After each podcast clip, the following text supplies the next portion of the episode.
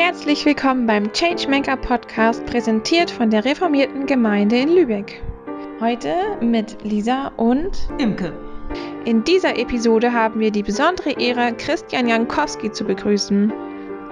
Einige von euch haben vielleicht schon von seiner faszinierenden Kunstaktion gehört, die in unserer Kirche stattfindet. Heilige Geschäfte. Ja, lieber Christian, herzlich willkommen bei uns. Wir freuen uns, dass du da bist. Ich mich auch. Schön. Genau, wir haben ein paar Fragen für dich vorbereitet und ähm, starten auch direkt mal.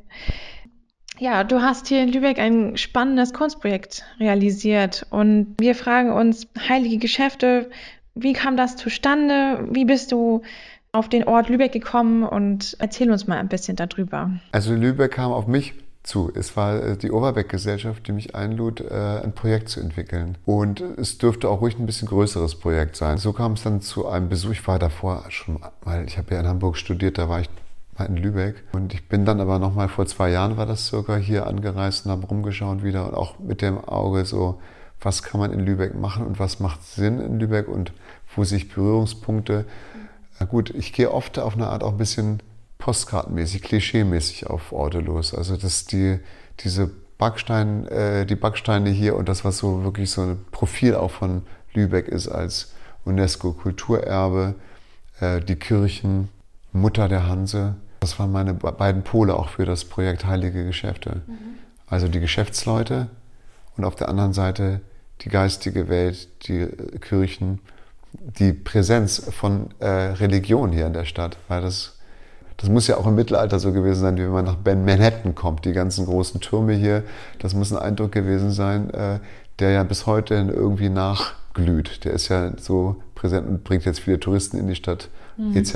Mhm. Also habe ich gedacht, okay, das sind jetzt keine schlechten Ansätze. Und historisch hat das natürlich viel miteinander zu tun.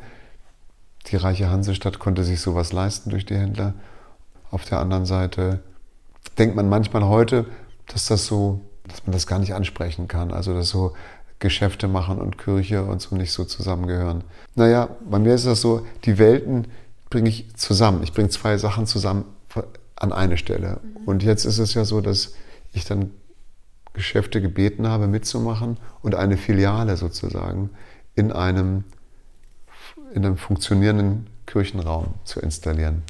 Und zwar so, dass die Geschäftigkeit der Kirche oder die, die, dass das weiterhin bestehen bleiben kann und dass parallel dazu eine andere Handlung stattfindet, nämlich der Austausch von Ware. Ähnlich, wenn man das im Galerie- im Ausstellungsraum macht, ist das auch was ganz anderes, wenn man das in einem äh, Raum wie einer Kirche macht. Da wird es nämlich auch schnell zu einem Ritual. Es kriegt was Kultisches auch. Mhm. Insofern sich auch das Handeln hier ist ein auch symbolisches Handeln. Es geht nicht nur darum, Geschäfte zu machen für, für die Läden auch. Was du meinst, warum das ein Unterschied ist, ob man das jetzt in der Kirche macht oder im Geschäft? Man denkt äh, an diese Geschichte, dass Jesus die Händler da aus dem Tempel mhm. vertreibt, mhm. zum Beispiel. Das mhm. ist so, die, die sagt man als, okay, das ist ja eine ganz klare Aussage, ja, schwarz-weiß sozusagen. Stimmt, ne? ja. So ist das, das kann man nicht machen. Das ist, äh, äh, und ich und ich finde ja, dass ähm, die, die Händler, die hier kommen, die kommen jetzt ja nicht in erster Linie, um Geschäfte zu machen, sondern die haben auch Werte und haben äh, Sachen an. Es geht denen um was.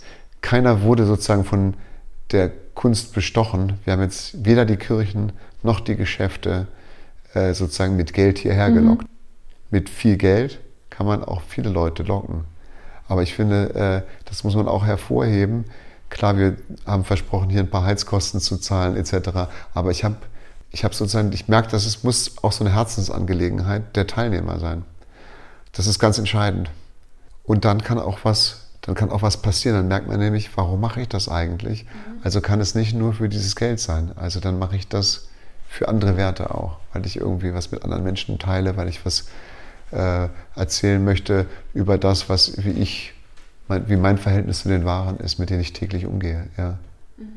Bei der Tempelreinigung der sogenannten, äh, da geht es Jesus ja darum, ein Zeichen zu setzen und zu sagen, worum geht es eigentlich in der Religion? Wofür steht der Tempel?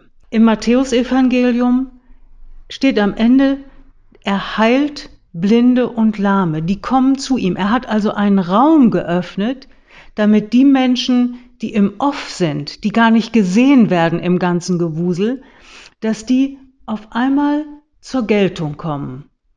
Und das finde ich das Charmante an diesem Projekt, miteinander ins Gespräch zu kommen. In unserem Falle hier in der reformierten Gemeinde mit Landwege als Biohändler. Und da zu gucken, wo ist da eigentlich das Eigentliche?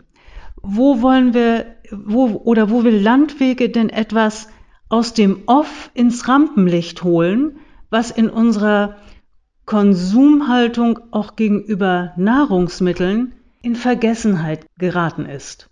Da entsteht ja das Gespräch zwischen Kirche und Handel. Was wollen wir eigentlich stark machen? Wo ist das Eigentliche? Da beginnt das Gespräch. Wir wissen noch nicht, wie es ausgehen wird, das Gespräch. Das kommt ja jetzt. Ja, stimmt. Und ich finde auch, es geht erstmal darum zu handeln. Also jetzt nicht nur monetär, sondern es geht darum, etwas zu machen.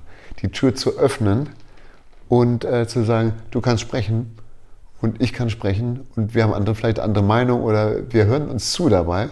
Ich finde, es ist so wichtig, dass, ähm, dass man auch das schätzt, dass die Leute das Wagnis eingehen und das machen, auch wenn es nicht allen gefällt. Es kann nicht allen gefallen. Jeder, der was macht, wird von irgendeiner Fraktion automatisch auch kritisiert. Aber das andere lässt uns auch in eine Starre, in eine Starre verfallen.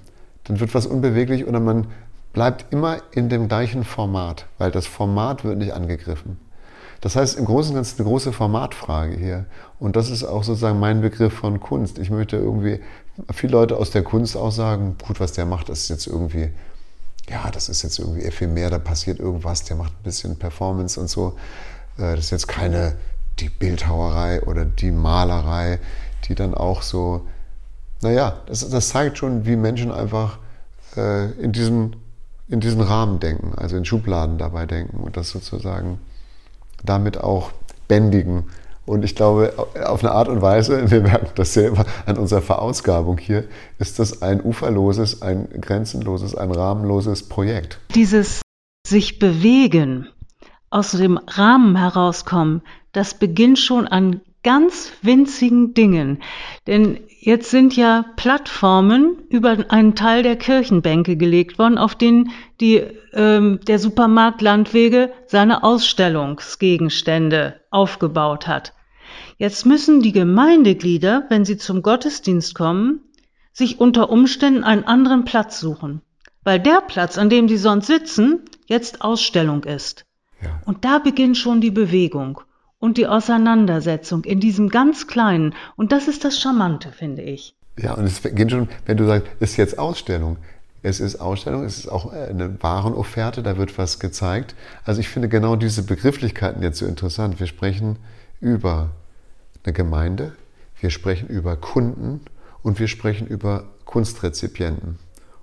Und Neugierige, alle möglichen Leute, die sonst die Nase reinstrecken, was ja auch erlaubt ist.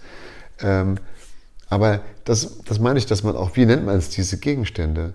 Und wie nennt man das, was ich da drin mache? Ist das eine Performance? Ist das mein Job, weil ich gerade bezahlt werde, weil ich dann an der Kasse im Supermarkt sitze oder hier auf die Sachen aufpasse?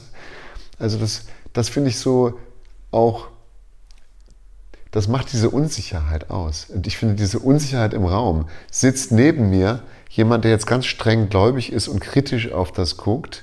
Oder sitzt da jemand, der vielleicht...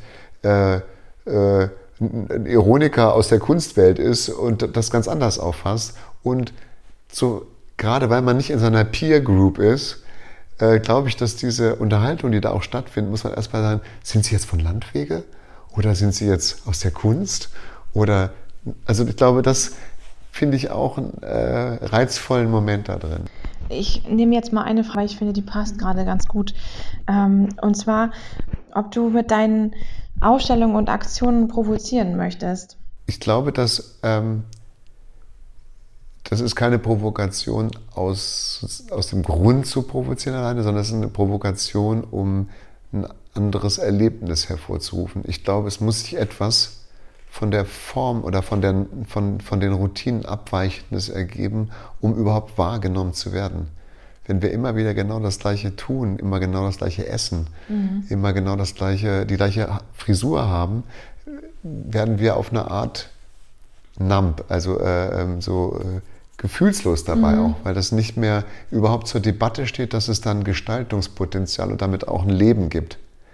Und ich glaube, dass diese Provokation äh, genau das ermöglicht, seine Umwelt und dadurch auch vielleicht sich selbst anders wahrzunehmen. Ich meine, Menschen erleben das auch im Urlaub oder in, in, in, in Ritualen, äh, wo sie auf einmal was völlig Außergewöhnliches machen.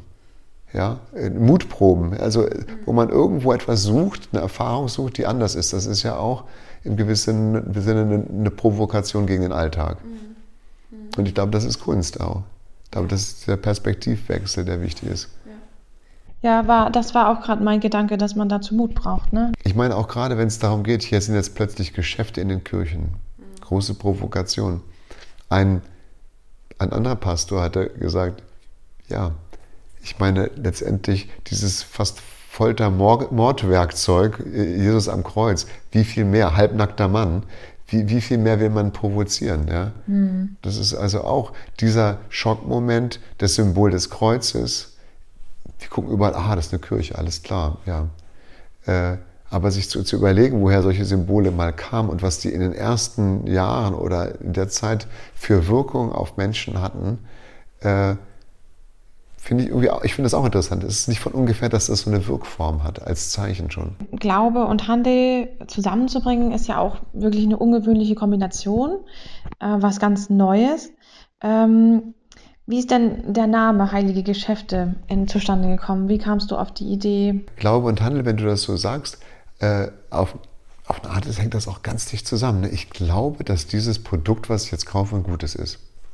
Das ist auch eine Glaubensfrage. Ich glaube, dass mir diese Jeans gut steht. Und deswegen kaufe ich jetzt das fünfte Paar Levi's Jeans. Oder ich glaube daran, also es ist auf eine Art, ist auch so ein Konsumverhalten unglaublich äh, auch konditioniert mit ein bisschen eine Mischung aus Erfahrung. Das ist ja nicht nur die Werbewelt, die uns das beibringt. Es ist ja auch eine Art Gewohnheit, Erfahrung, dass man das kennt äh, und schätzen lernt.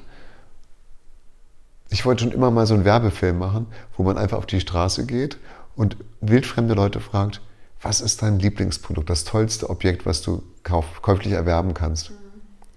Und dann würden Leute irgendwie wirklich wahrhaftig sagen, weil es, es gibt diese Art von Werbung kaum noch. Und das gab es so in den 70ern und 80ern, wo dann Leute so das gefaked haben, dass man Passanten ansprechen und sagt, ja, Lenore ist das Beste. Und ich weiß, weiß ich, was sie dann äh, sagen. Ja. Mhm, Aber dass man das mal so richtig aufrichtig Menschen fragt. Das wären natürlich tolle Angebote an diese Firmen, dass man mal eine aufrechte Werbung hätte von Leuten, die genau das bewerben, was sie wirklich gut finden. Und so ein bisschen habe ich das Gefühl, das ist hier mit der Sandra von Landwege auch so ist. Die bewirbt da auch und macht da etwas, was, wo sie wirklich dran äh, glaubt und äh, was sie anderen vermitteln möchte. Mhm. Und ich kann mir auch vorstellen, dass innerhalb von Landwege, innerhalb des Supermarktes bestimmt auch viele Kollegen gibt, die sagen, oh, so viel Arbeit dafür, ich weiß nicht, ob sich das lohnt, ob ich das jetzt da noch in meiner Freizeit mache. Die kam jetzt heute mit ihrer Tochter, mit ihrer Mutter und ist jetzt gerade dabei, die Kirche mit Landwegeprodukten zu inszenieren, mhm. zu bestücken. Ach, du hast noch über den Namen gesagt, Heilige. Ja, stimmt, genau. Du, ich, genau. Ich hatte erst einen anderen Arbeitstitel, weil ich erst noch nicht so mutig war, den Titel zu nehmen. Ich hatte das erst genannt ähm, Geistliche Gastgeber. Ja, irgendwie geht das so schwer über die Lippen, geistliche Gastgeber. Und ich dachte dann auch, dann sind die Geschäfte, ja, dann ist das so. Das war auch noch ein Titel, wo, ich gedacht habe, wie kriege ich die Kirchen dazu, Ja zu sagen? Weil ich finde auch, dass Kirchen Türen öffnen. Für mich sind auch diese großen Kirchen, die jetzt hier über Jahrhunderte stehen, die gehören sozusagen nicht alle an den Pastor oder so. In meiner Meinung ist das eine Menschheitseigentum. Äh, äh, ja? Mhm. Und also, dass man da die, äh, die Türen öffnet und damit ein Gastgeber ist, wer möchte sich da nicht mit schmücken, habe ich gedacht, mit so einem Titel, ne? geistliche Gastgeber. Und ähm, auf, auf eine Art ist es trotzdem wahr, weil man gibt Gast. Das heißt, ein Gast kommt rein, verschwindet ja auch wieder. Ja. Ist ja nicht, er kam und blieb, sondern äh, der, der, der kommt und geht irgendwann. Und das ist ja so ein Spuk auf Zeit. Ne? Ich nehme mal das Stichwort Gastgeber auf. Gastgeber sind ja jetzt die Kirchen für verschiedene Themen. Kommunikation, Wohnen, Bekleidung und Nahrung. Das sind Grundbedürfnisse, hast du gesagt, die Menschen haben und das möchtest du thematisieren. Meine Konfirmanden haben gefragt, ob das für dich die Grundbedürfnisse sind, ob das alle sind oder ob das jetzt eine Auswahl ist. Das ist nur eine Auswahl.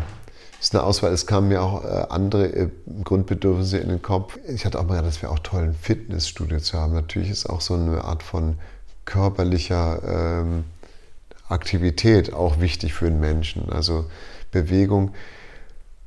Gab mehr, es gab mehr, aber, ähm, aber ich habe trotzdem das Gefühl, dass, dass jetzt diese vier Jahreszeiten, die wir da haben, trotzdem auch ein schönes, ne, das ist auch ein schönes Quartett. Mhm. Äh, ich hatte ja erst noch äh, Marien- und Totentanz und damit die Geselligkeit. Und da war eigentlich so eine Mischung, so eine Mischform durch diesen Tanz, der ja auch wie Bewegung, wie Sport ist, aber gleichzeitig auch eine Kunstwelt zeigt. Tanz ist ja auch eine Kunstform und auch DJs sind äh, natürlich Künstler und äh, also es war auch ein bisschen die zweite Ebene, wo es in der Pandemiezeit ja auch so um systemrelevante Berufe geht. Da dachte ich auch, dass Kultur mhm. auch so ein Grundbedürfnis ist. Nun kann man natürlich sagen, bei diesem Quartett mit den vier, die wir jetzt haben, stehe ich ja auf der anderen Seite schon für Kunst und dass es ein Kunstprojekt insgesamt ist. Deswegen ist dann etwas weggefallen, was jetzt auch nicht wirklich das Wichtigste war in dem Moment. Ich würde jetzt sagen, diese anderen äh, Wohnen, Kleidung, Essen und die Kommunikation in Form von Elektronik, das ist ja das Büro und alles ja auch vertreten heutzutage. Dieser Computer ersetzt ja so vieles auch in der Arbeitswelt. Ich finde es jetzt schon sehr gute Pole, auf die man sich so bezieht. Zu die, da hat jeder ein Verhältnis zu. Zum Club vielleicht nicht. Ja, Aber ich glaube, zu den Sachen, die wir jetzt hier haben, hat jeder ein Verhältnis. Aber nochmal zu der Konformantenfrage. Nein, es gibt viel mehr und sie sind auf eine Art natürlich dennoch subjektiv. Da können Menschen kommen, die sagen, das und das ist für mich noch wichtiger.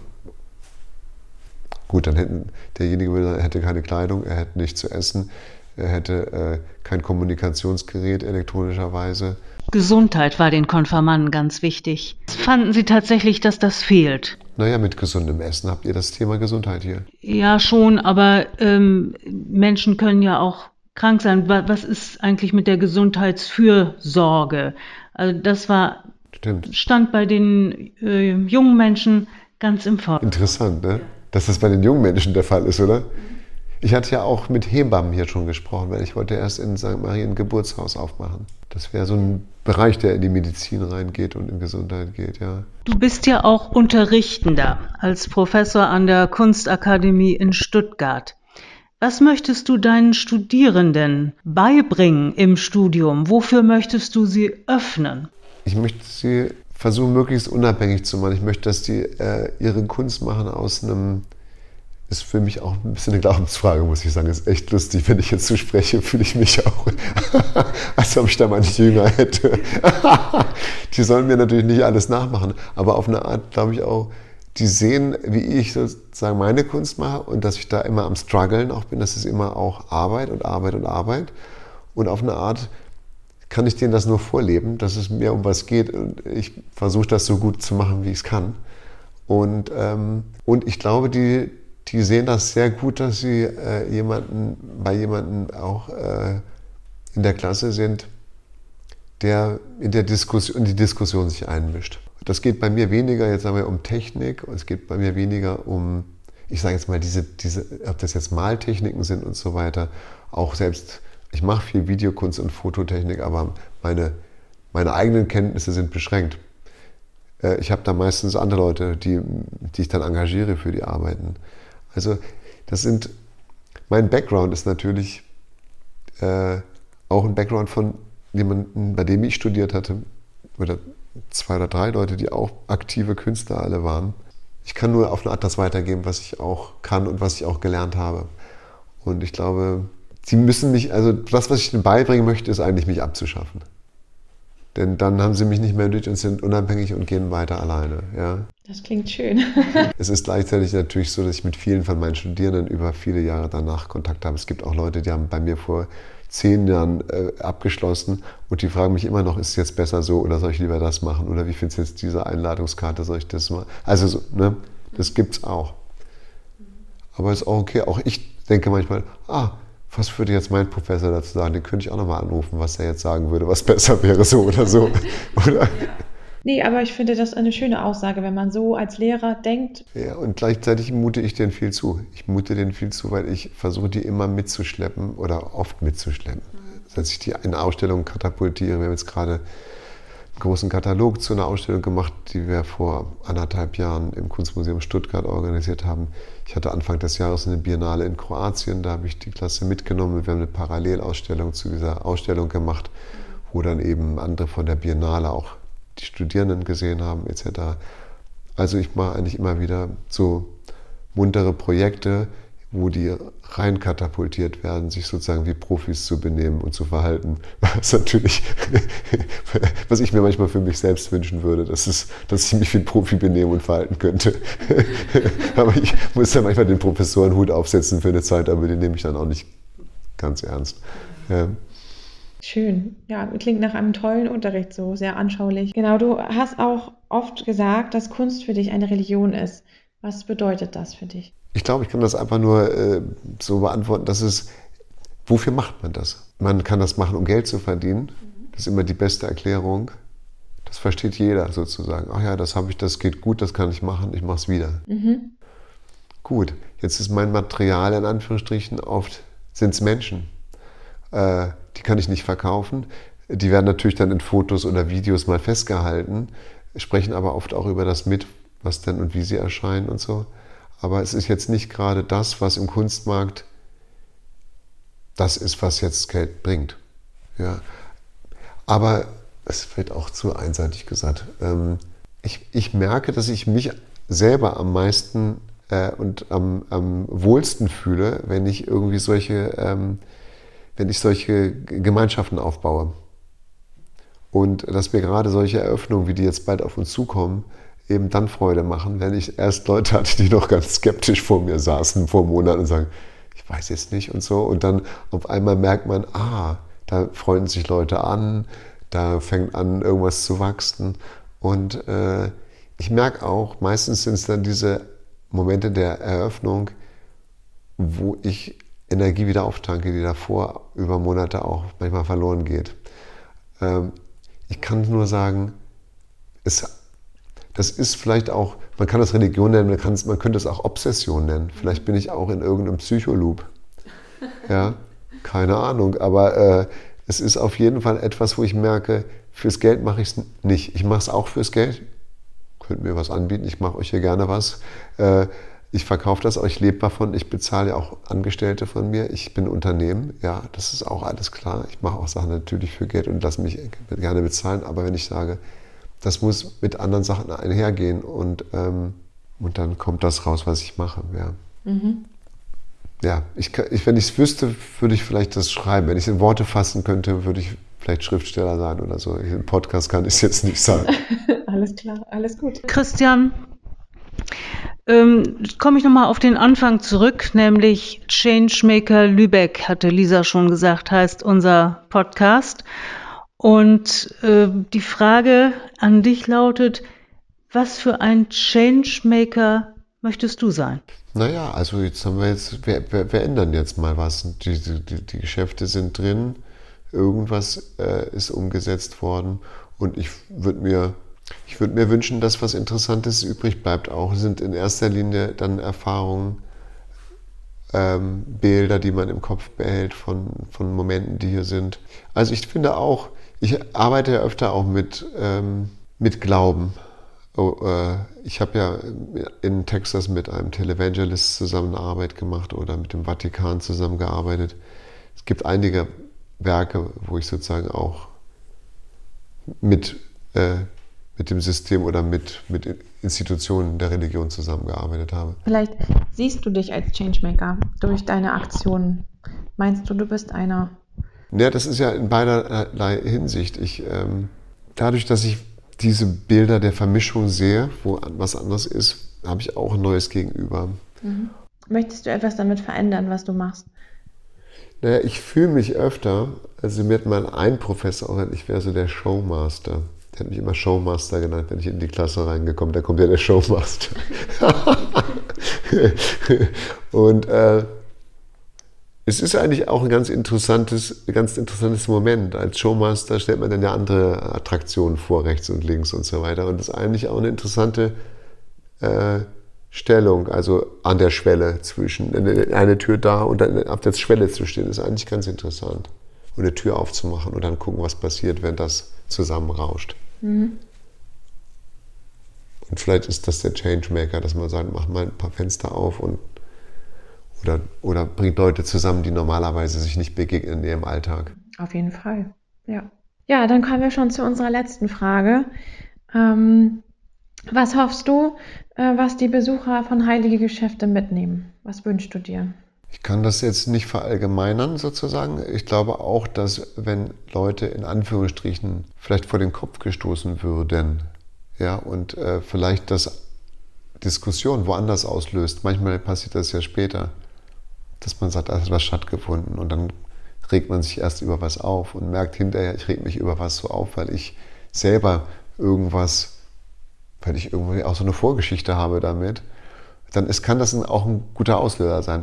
Ich glaube nur, dass ich möchte Leute berühren. Ich möchte, dass irgendwas passiert. Mhm. So. Und, ähm, aber ich möchte, das kann genauso ins Positive sein. Ich finde an vielerlei Kirchen, wenn ich da reinkomme und jetzt sehe, wie die Geschäfte da drin sind, dann finde ich, sieht das oft auch aus, fast wie geschmückt. Sieht festlich für mich aus.